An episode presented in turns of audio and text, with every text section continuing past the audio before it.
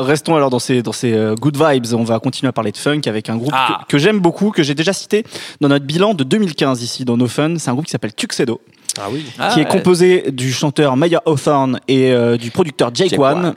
Et Ils avaient déjà sorti un premier album en 2015. Ils viennent tout juste là, en fin mars dernier, de sortir Tuxedo numéro 2.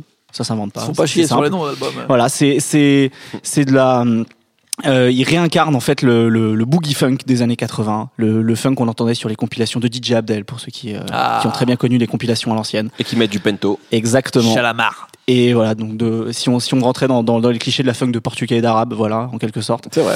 Mais, euh, mais Mais c'est voilà. pas des M'excluez, clichés là. là. Ah, C'est strict de réalité. hein. on va pas se Ah, Vous mentir. m'excluez de fou là. hein. Et, et c'est voilà, c'est c'est 11 titres. C'est et, et je, je trouve même mieux que le, le- leur premier album parce que là, il y a, il y a pas de fioriture. C'est vraiment que euh, du, du, du good feeling du début à la fin. T'as envie de danser. L'été va arriver. Baissez les vitres. Mettez le coude à l'air comme euh, comme Dave Bond dans Taxi et écoutez Tuxedo 2 à fond.